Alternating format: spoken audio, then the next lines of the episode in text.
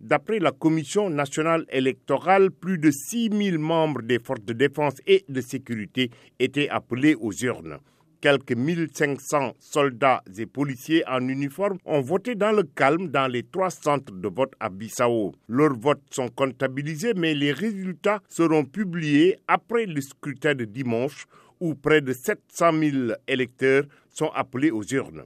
Ils doivent départager 12 candidats dont les favoris sont des acteurs de toutes les crises politiques qui ont ébranlé ce pays ces dernières années.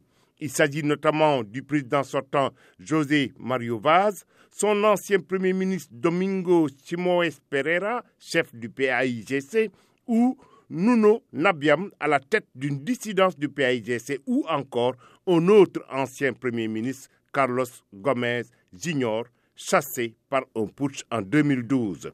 Les premières tendances sont attendues en début de semaine prochaine et les résultats provisoires doivent être proclamés le 27 novembre et un second tour hautement probable est prévu le 29 décembre.